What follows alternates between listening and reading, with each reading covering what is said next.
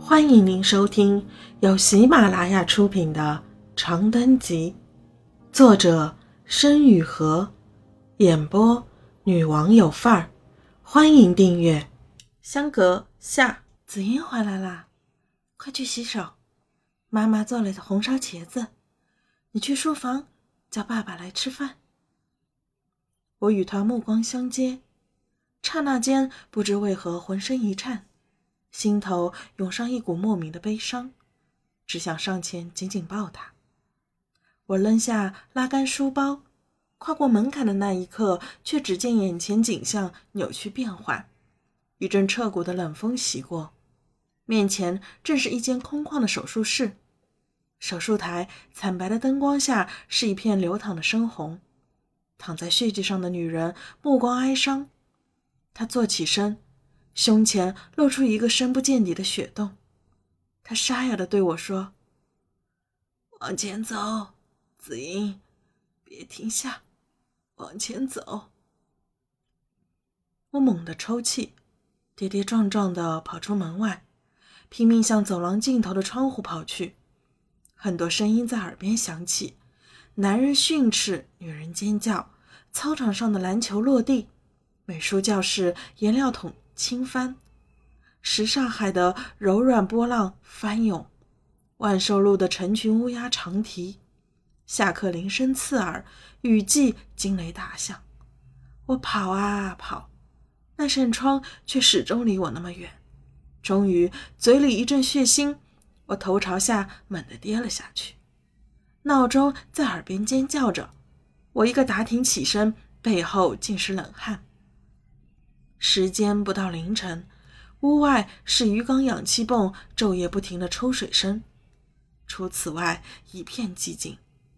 我抹了把额头，取出体温计，忍着晕眩，仔细的荧光看着水银条，三十八度三。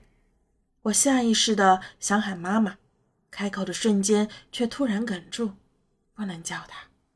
化疗使她疼痛难耐又失眠。或许这时候他已经睡了，不能使他心急，不能喊他起床。我隐隐约约想起来，那个荒诞的梦里，似乎有什么人叫我往前走。当真是烧糊涂了，这样下去不行，得吃药，得去医院。我起床，晕乎乎的去客厅找了一瓶退烧药，打着手电一看，却是半年前就过期了。我无声的咧了咧嘴，既想哭又想笑。最终喝了两袋三九感冒冲剂了事，一头扎进柔软而令人窒息的黑暗。第二天早上醒来时，我几乎感觉有人在我的脑子里开挖掘机，颅骨里四串着粗暴无章的刺痛。点开手机，时间是清晨六点半。微信收到一条新消息：白嫖的小弟，姐。你有高二数学教材不？能不能借我看看？我妈天天催我学习，脑袋都大了，得装装样子。我失笑，侧躺着回诗行。真行，等着吧。我今天有点事，晚上给你找找。至于是什么事，我静悄悄地起身，换好衣服，拿起手机和社保卡，戴上两层医用外科口罩，自然是去医院。北京疫情期间的定点医院是宣武医院。我叫了辆网约车，在路上给爸爸发了条微信，告诉他我去看个感冒，上午的化疗得他请假陪妈妈一起了。然而，到底是不是普通的感冒，我的心跳猛地漏了一拍。只希望那最坏的情况不要真的轮到自己。时节已经是四月初，空气轻飘飘、凉飕飕的。正是乍暖还寒，一切都朦胧初生的时候，我下了车，眯着眼望向宣武医院昏暗的门诊楼前的杨树枝，深吸一口气，喉咙火辣辣的疼。排队测温时显示三十七度七，我如愿被保安一路架送到了发热门诊。早上十点来钟的发热门诊人不多。但一个个都像打了霜的茄子一样，烟头烟脑的戳在椅子上，毫无生机可言。我捏着挂号条，匆匆忙忙拍的肺部 CT 和抽血化验单，坐在塑料椅子上，晕乎乎的发呆。想了想，给韩宇婉发了条信息。奎州说：“你女人病了，狗在发热门诊，不打算慰问一下？”富婆韩仔，三个问号。富婆韩仔说：“真的假的？”你别吓我，奎州说：“真烧了两三天了，替我祈祷吧。”此时护士叫了号，我连忙起身，又一阵眩晕袭来，险些站不住。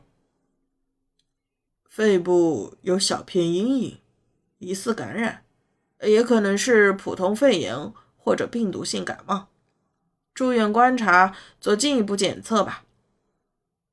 医生浑身上下裹着防护服，捏着 X 光片左看右看，严肃的扭头看向我，护目镜后的目光看不甚分明。就你一个人来的？我此时眼前一片白光，满脑子我完蛋了，僵硬的点了点头。行，跟着护士去办住院手续吧。隔离观察区暂时住两天，两次核酸阴性的话就可以出院了，一次阳性就确诊转监护区。我张张嘴想说些什么，比如到底怎么就疑似了，要住多久，住院费怎么算，密切接触过的家人怎么办？口罩里的雾气升腾，模糊了镜片。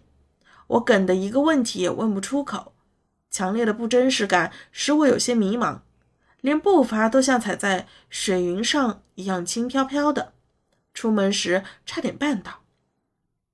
小姑娘，身后传来一声隔着防护服闷涩的声音，朦朦胧胧的，让我想到了那个已经快要消散的梦。勇敢点，别害怕。护士领着我绕迷宫似的七拐八拐。办完住院手续后，进了一栋比发热门诊的破棚子看起来更老旧的砖楼，爬了三层楼梯，往东一拐就是一条细窄的走廊，走廊两侧是挤挤挨挨的小门，乍一看同高中的学生宿舍有那么点类似。这一层的所有医护人员毫无例外的裹着防护服，行色匆匆的推着医疗车或者夹着病历来来去去。经过我时，偶尔从护目镜后投来疲惫的目光。护士领着我停在一扇小门前，灰色的塑料门上挂着“十三病房”的牌子。我盯着门上贴了塑料纸的窗户后投来的紫外线光晕，终于第一次清晰地意识到，这就是疑似感染者的隔离病房了。我要被隔离了。进去吧，多休息，别摘口罩。晚上等着来测核酸。听众朋友，本集已播讲完毕，请订阅专辑，下集精彩继续。